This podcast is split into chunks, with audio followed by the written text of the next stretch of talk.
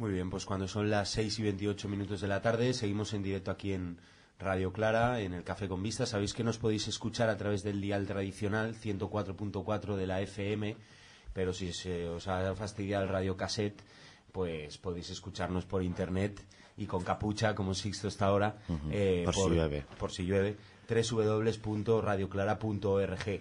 Y vamos ya, Manuel, con esa, ese pedazo de serie Breaking Bad de Vince Gillian desde el 2008.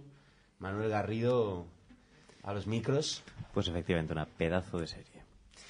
Vamos a ponernos en antecedentes. Supón, distinguido oyente por un instante, que eres un hombre de 50 años, profesor de química en un instituto de Albuquerque, en Nuevo México. Supón también que te ves obligado a pluriemplearte en un túnel de lavado para poder llegar a fin de mes. sí. Tienes un hijo adolescente, minusválido, y tu mujer está embarazada. De pronto un día te diagnostican un cáncer de pulmón inoperable y te dan dos años de vida. Y ahora piensa, ¿no harías lo que hiciera falta para asegurar el futuro de tu familia? Pues esto es lo que nos plantea Breaking Bad, que entre la ética y, bueno, la, La muerte. y la muerte, ¿verdad? Es un, una pedazo de serie. Breaking Bad es una serie estadounidense creada y producida, como decía Santi, por Vince Gilligan en 2008 y estrenada en la cadena estadounidense AMC, la misma que emite otras series de gran éxito como Mad Men o The Walking Dead.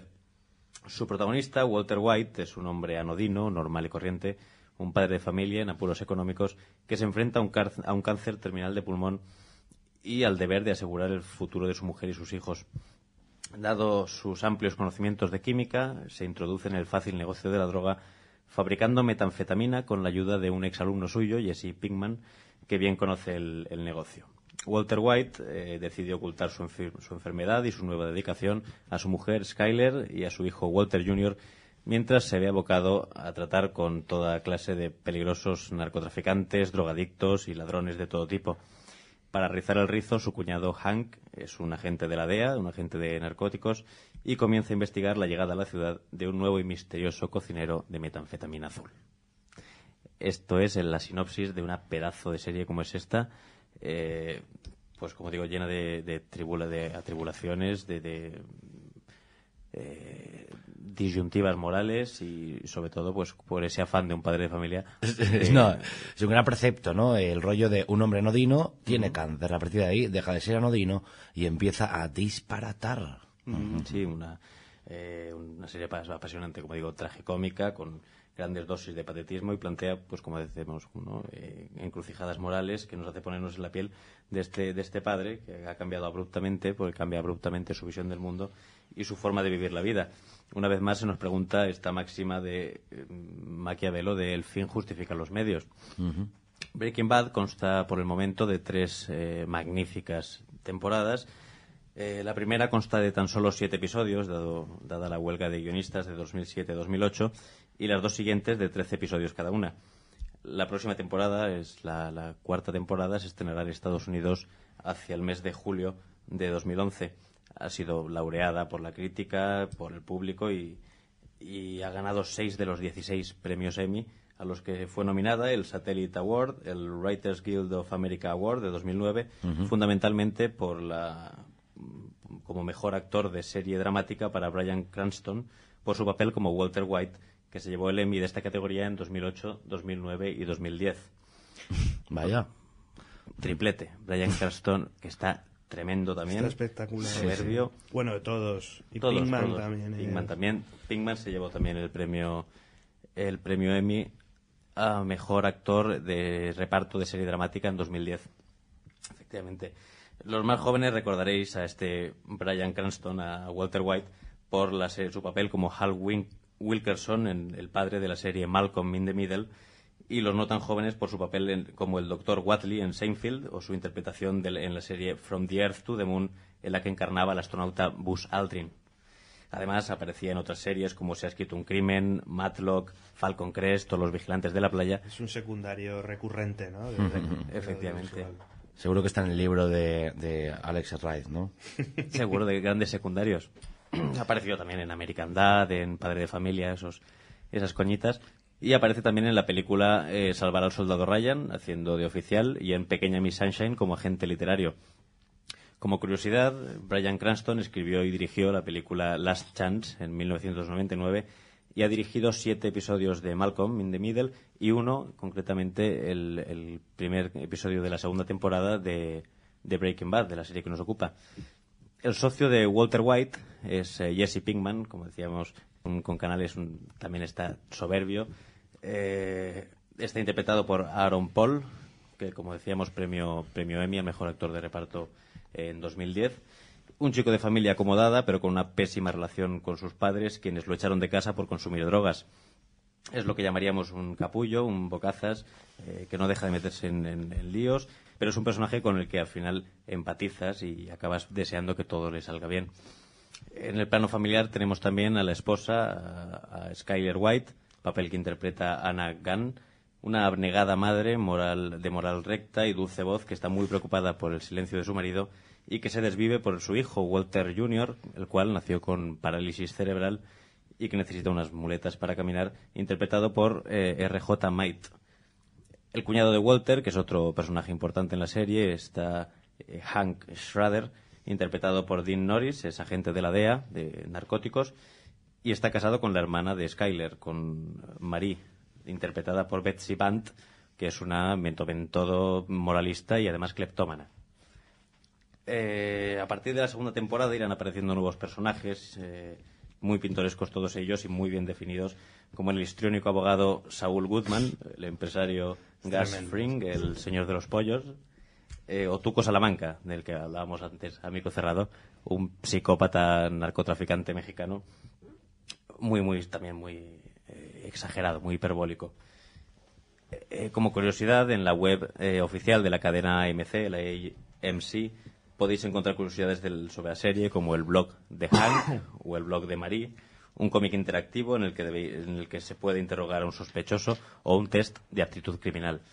Eh, Sixto, sin duda, te, te encomiendo, te encomiendo esa, esa tarea. Debo de hacerlo y así saber un poquito más sobre mí, ¿no? Y sobre el crimen. ¿Cuán, cuán criminal podrías llegar a ser? Buena pregunta. Bueno, incluso se ha creado una web llamada eh, bettercallsaul.com en la que Saul Goodman nos recibe ofreciéndonos sus servicios como abogado, varios anuncios publicitarios de Saul Goodman y testimonios de supuestos clientes. Incluso un apartado llamado eh, Dress Like eh, Saul Goodman con los zapatos, corbatas y gemelos del histriónico abogado. Como última curiosidad, Walter White elige como nombre de guerra el de Heisenberg, y esto también es curioso, ¿no? Es curioso que utilice precisamente el nombre de, de, de Walter, de Werner Heisenberg, eh, físico alemán y premio Nobel, de gran relevancia en el campo de la física cuántica por su teoría eh, el del principio de incertidumbre, ¿verdad? El principio de incertidumbre o de, indeterminación de. Heisenberg afirma que la imposibilidad de medir simultáneamente mm, algunos pares de variables como por ejemplo la, el- la posición y el, y el momento lineal o cantidad de movimiento de una partícula. Por ello se puede averiguar o bien su posición o bien su cantidad de movimiento por separado, pero no a la vez. Es decir, el investigador u observador puede seguir una vía o la otra, pero no las dos al mismo tiempo. Decidirse por un camino, tomar una senda o la otra, en medio de una disyuntiva, como el propio Walter White. Pero no es de eso de lo que yo te iba a interpelar. Eh, lo cierto es que ah, comentabas que esta serie tiene una gran presencia en Internet. Eh, estamos en momentos donde claramente es necesario el transmedia, se le está llamando así a series que se hacen eco, eh, digamos que están generadas para televisión, pero que tienen mucha presencia en Internet y de forma muy diversa, como decías. Una página web del abogado, abogado. con testimonios, o sea, actores que pagas aparte, fuera de la serie seguramente, para hacer de abogado y etcétera.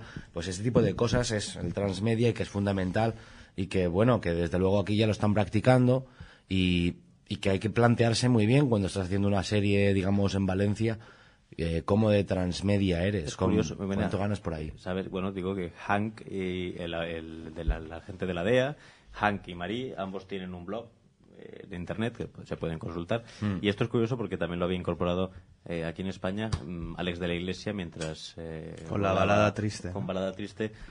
Él iba escribiendo cada tanto en su blog y pues una forma más de, merchand- de, Sí, de de promoción. Sí, de publicitar, de, de contar a la gente lo que estás haciendo, sí. Y bueno, me gustaría saber cuál es vuestra opinión sobre esta... Bueno, pues yo coincido contigo en que me parece una serie espectacular. Vamos, es una serie que el, el capítulo piloto es de, vamos, de matrícula de honor.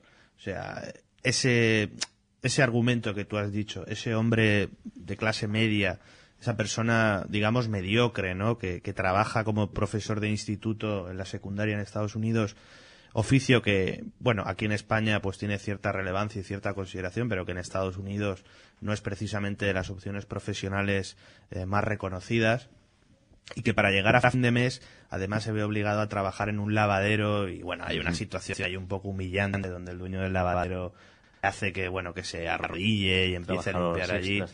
y bueno da la casualidad de que este hombre es un genio de la química o sea es un tipo que viene de la investigación más avanzada que por circunstancias de la vida acaba pues trabajando en esta ciudad fronteriza en Alburquerque eh, que esa es otra cosa que me parece espectacular cómo se retrata la- el paisaje de frontera no de Texas no de, de Nuevo México increíble y que, y que bueno, es un genio en potencia, pero que es un fracasado del sistema. O sea, es un tipo que sus alumnos se chotean de él en clase, que no tiene ningún tipo de dignidad, o sea, que la gente, pues bueno, sabe que está ahí. Eh, él se siente machacado. O sea, es un hombre que moralmente y emocionalmente pues está machacado y está hundido. Y para colmo de males, pues le diagnostican un cáncer. O sea, Y terminal, además. destruido, ¿no? Y bueno, está esta situación un poco eh, esperpéntica, ¿no? Donde, bueno, él como quiere un poco de acción en su vida, porque ya poquito a poco él va tomando conciencia de que esto se acaba y de que te tiene que, que aprovechar el escaso tiempo que tiene y qué hace él para que su mujer embarazada y su hijo eh, eh, discapacitado pues puedan vivir cuando él se muera, ¿no? Y entonces él está un poco perdido en este tema cuando ve como en una redada eh, a la que asiste con su cuñado, que es el héroe de la familia, el, el hombre de la DEA, eh, admirado por todos, el pistolero de frontera, porque es prácticamente un pistolero, ¿no? Un vaquero moderno. Eh, ve como este personaje, Jesse Pinkman, se escapa de un tejado a trancas y barrancas, sale por allí y dice, pero si este capullo era alumno mío y era un necio, era un, era un tarugo. Y luego ve que sale una chavala estupenda, ¿no? Detrás de él y dice, pues este cabrón, pues este tío era un inútil, ¿no? Y en lugar de delatarlo, se asocia con él. Claro, él lo delata y dice, pues este que es un tarugo, ha conseguido cocinar la metanfetamina, se está forrando encima que si la tía, que si no sé qué, aquí se monta un operativo impresionante para, para poder pillarlo, pues yo que soy un químico, el tipo analiza la meta y dice, yo puedo hacer esto mucho mejor, y el tipo se ve que hace, pues bueno, hace una metanfetamina de gourmet, vamos, hace un producto espectacular, ¿no? Muy bien, pues para tomarnos un, un- un receso vamos a escuchar un poquito de la banda sonora de, de esta fantástica serie que estamos comentando, Breaking Bad.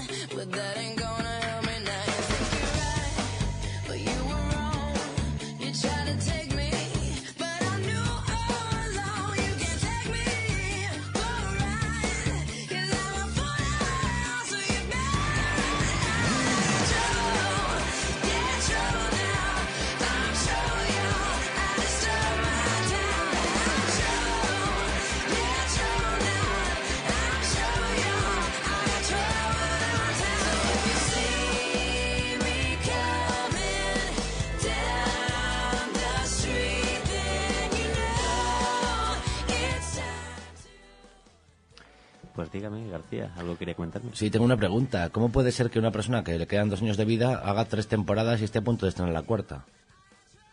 ¿Qué pasa? ¿Sigue sin Eso él? es- Eso te pasa porque no has visto la serie. Ana y los siete, ¿no? Y luego siguen los siete solos y nada. Y esto en, Breaking Bad, pues también, ¿no? Por Breaking Bad, bueno, se ve. es- lo que vamos a comentar, vamos a comentar solo el, el piloto y un poquito de la primera temporada para no, para no ser spoilers. Y, y bueno, será esta, este cambio absoluto de mentalidad en, el, en, en un personaje como es Walter White, que es un hombre muy sencillo, muy anodino, como decimos, Muy respetuoso de las leyes, ¿no? y de, de, y de la ética, sí, sí, sí. Hasta el capítulo uno. O sea que tampoco... y hacia los 20 minutos del primer capítulo, porque cada capítulo dura aproximadamente tres cuartos de hora, hacia los 20 minutos ya está planteado todo el tema y él es cuando empieza, rompe con su, con su antiguo proceder habitual y no te digo que se vuelva un macarra, pero, pero empieza a, a cagarse en, en lo moralmente correcto. Es que lo espectacular en esta serie es que habla de un hombre corriente, normal, anodino, y que acaba haciendo lo más reprobable que pueda haber en la sociedad americana, que es traficar con drogas, o sea, Producir. producirlas y venderlas, ¿no? Y, y yo creo que lo interesante es cómo vamos viendo cómo se va produciendo esa transformación, ¿no? En, en- en el propio en el propio Walt, ¿no? Que se, Cómo se adivina en el, en el piloto, Claro. pero después se ve mucho se va más, viendo, eh, ¿no? Pero a golpe, todas pero las tribulaciones claro, que tiene, claro. es muy quijotesco todo, porque realmente estos forman una pareja tipo Sancho Panza y Quijote y se van encontrando con historias y situaciones donde todo se va llevando cada vez más al límite. Y la serie te lleva un frenesí, es que realmente no sabes qué va a pasar y si él va a poder superar esas pruebas, ¿no? Y esas situaciones complejas y tensas y muy violentas, porque claro, se las tiene que ver con traficantes, con gente que se dedica a eso y que es, Sí, sí, sí. que es criminal, vamos. Es un poco la versión terrible de Mi vida sin mí. Sí, sí, sí, es sí. algo así, sí. En- Efectivamente, en lugar de hacer las eh, 12 romanticadas, eh, se vuelve un macarra. Eh, quizá él no es el personaje macarra, pero sí tenemos un entorno macarra y esto es lo que hace de esta serie un lugar especial, mm, poco habitual en, en televisión, pero bueno, cada vez un poco más frecuentado de algún modo por, por las series que venimos a comentar en este ciclo.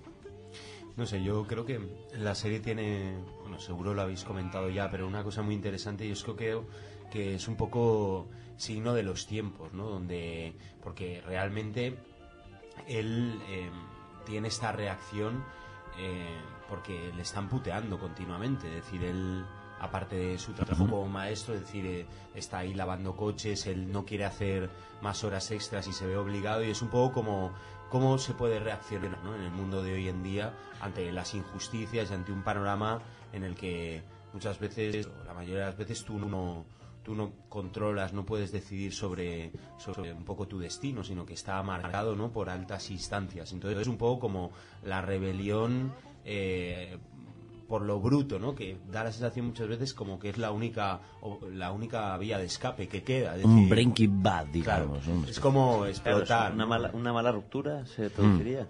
Breaking Bad es rompiendo, Rompiendo mal, como... eh, convirtiéndose en algo malo o algo así, es ¿no? como un poco Es- ir Dando un, cambio, el- dando un cambio hacia, ma- hacia mal o algo así. o- Es Sí. como ir contra el sistema, lo establecido, porque al fin y al cabo, bueno, yo solo he podido ver el piloto y el primer capítulo, pero es como eh, pues cagarse en, digamos, todas las, todas las instituciones, todo, todo el titulado como está montado, siendo totalmente, o sea, políticamente muy, muy incorrecto y inclusive a- hasta un punto de, o sea, no digo, es decir, yo creo que inclusive la serie llega a justificar cierta violencia, ¿no? Es decir, Sí, sí. está y la delincuencia al fin y al cabo también, ¿no? Porque- Justo a ese hilo, ¿no? En esta justificación de la violencia, de la salida extrema, de la, la falta de fe en las instituciones y, por tanto, la búsqueda alternativa para una solución para eh, su familia, más allá incluso de los eh, problemas físicos de su hijo, sino, pues eso, es eh, una especie de decir como, bueno, como Camilo José Cela, pues, más o menos nombraría, el que hagas el puta madre de todo Dios y mandarlo todo a la putísima mierda, ¿no? De, de algún modo, ¿no? Y aquí arranca serie. De hecho, hay una. Estoy recordando una situación bastante. Perdón, Santi, si se puede decir cagarse en la putísima madre de todo Dios y mandar toda la puta mierda. En radio no lo sé si se puede decir porque a veces hay palabras que son un poco más sonantes.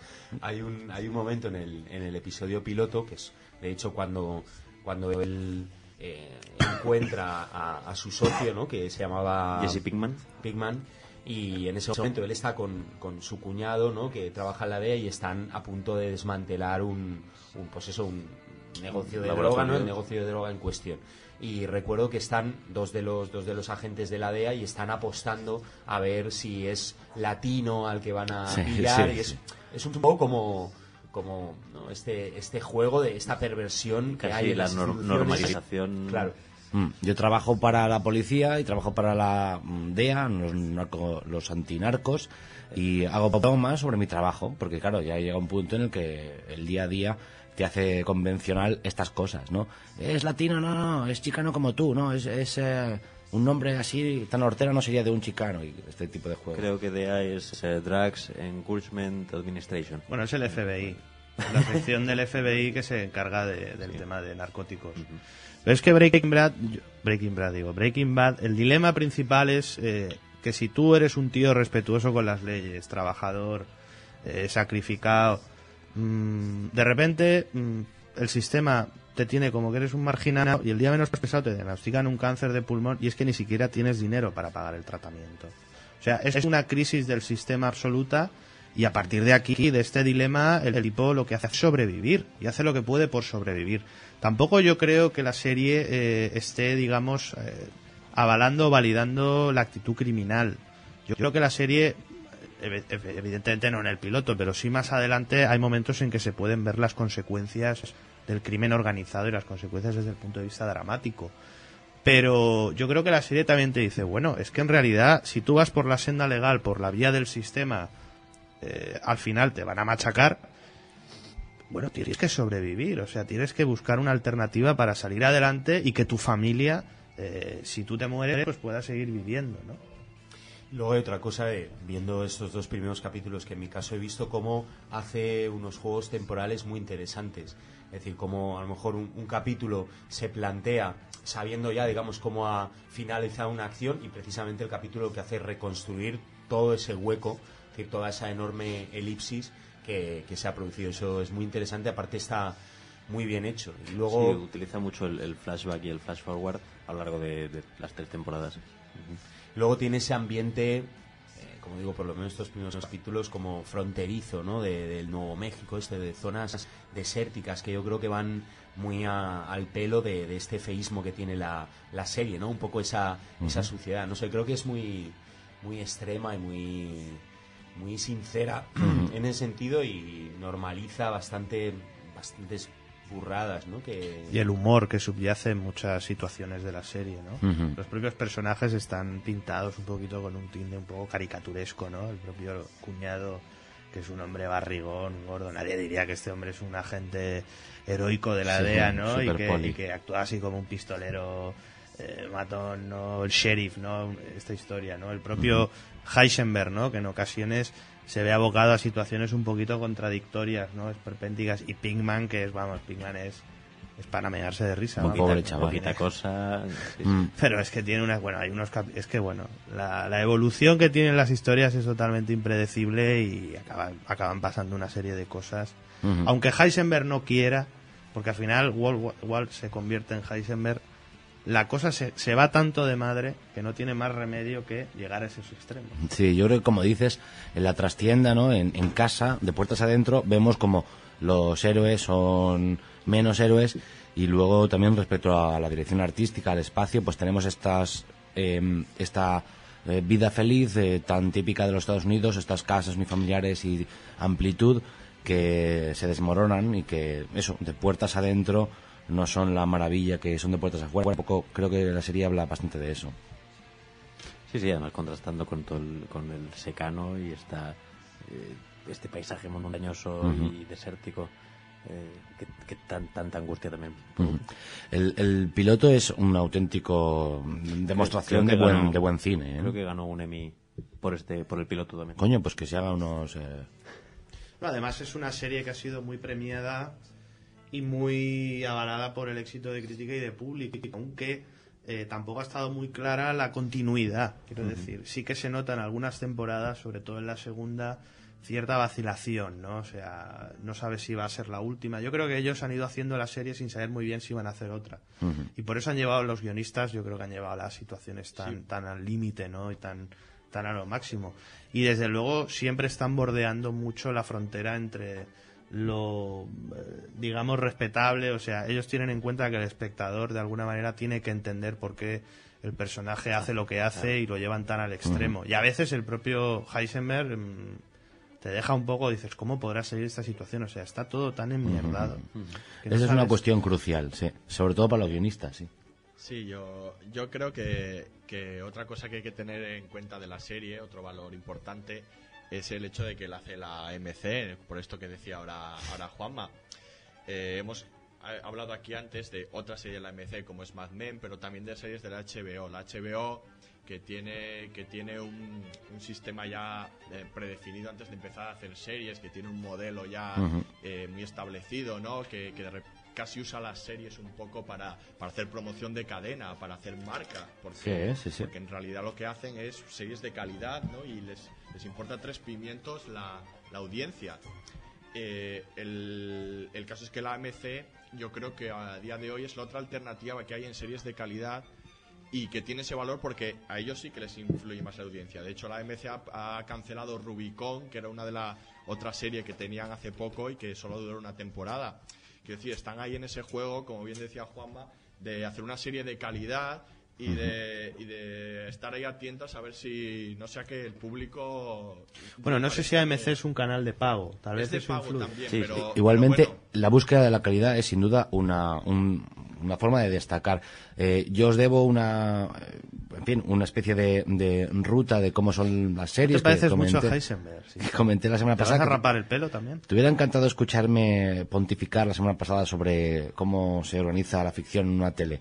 Y, pero justamente que apuesten por calidad es una cosa extraña, muy difícil de hacer aquí en Valencia, digamos, o en España en general. Sí, sí, y esto nos diferencia muchísimo. Y es curioso, a pesar de que era una broma lo que has dicho al principio, eh, de, de cómo es posible que tres temporadas y le quedan dos años de vida.